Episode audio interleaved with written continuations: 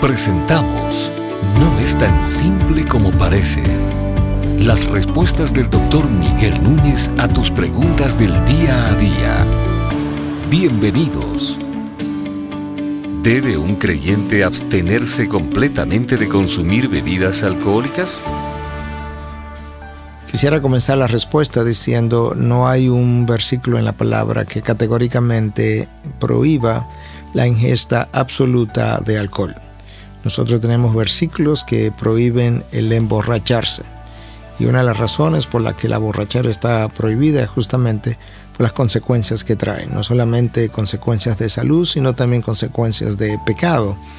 El alcohol deprime los centros inhibitorios del cerebro y cuando hace eso, la persona queda desinhibida.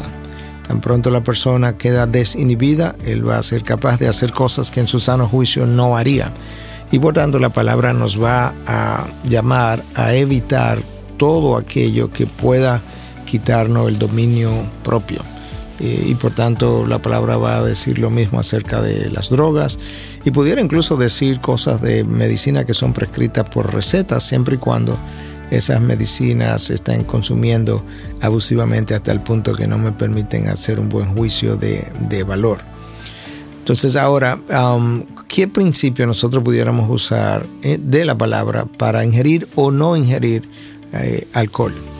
Bueno, para comenzar, eh, yo creo que si vamos a ingerir alcohol tenemos que cerciorarnos de que no vamos a emborracharnos. Ahora, ah, mucha gente piensa que emborracharse tiene que ver con no poder caminar bien, con tener lo que llamamos en nuestra cultura la boca estropajosa, que no sé si se entiende en cada cultura de esa manera, pero es hablar difícil, dificultoso, que muchas veces el borracho tiene, o que para estar borracho yo tengo que tener, estar hablando disparates, en buen castellano, por así decirlo. Eh, realmente esas son las formas extremas de borrachera. Si tú quieres saber qué implica una borrachera de una manera objetiva, tú puedes leer acerca de cuál es el nivel de alcohol necesario en la sangre para que si alguien me detiene mientras estoy manejando pueda yo ser considerado bajo la influencia del alcohol. Ah, y ahí tú tienes una medición relativamente baja de cuando la policía determina o entiende que ya tú tienes problemas.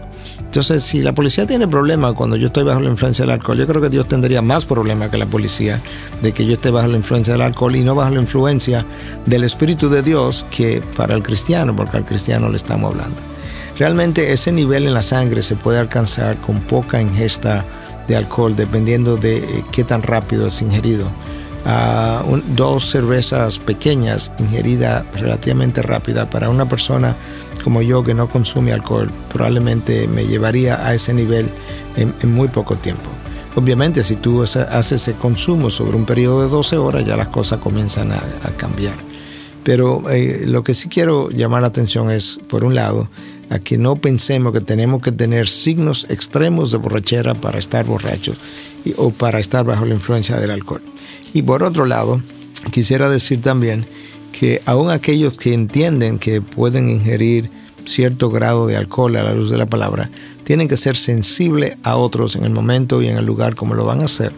Porque el apóstol Pablo en 1 Corintios 8, donde había una controversia acerca de si se podía comer o no carne sacrificada a los ídolos, él, él envía al cristiano o manda al cristiano a que si a tu hermano le va a hacer daño, lo va a herir, va a herir la conciencia del otro, el comer carne, que te abstenga. Y Pablo dice, si eso va a ser de tropiezo para mi hermano, entonces no comeré carne jamás. Y él usa esa palabra extrema para decir, no, yo llego hasta ahí.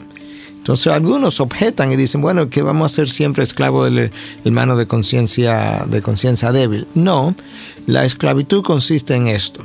Si la razón por la que tú vas a abstenerte de consumir alcohol es porque ese hermano de conciencia débil te está condenando y esa es la razón, entonces te convierte en esclavo de él. Pero si la razón por la que tú te abstienes de consumir alcohol es porque tú amas a tu hermano como Cristo nos ama y por tanto por amor a tu hermano tú decides, independientemente de lo que el hermano piense, te pida o haga o no haga, pero tú decides no herir su conciencia, entonces lo que te está controlando no es el hermano, sino el amor de Cristo que está en ti por medio del Espíritu que mora en ti.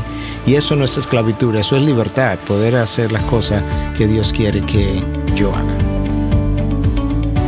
Estas y otras preguntas llegan hasta ustedes gracias a la valiosa colaboración de nuestros amables oyentes.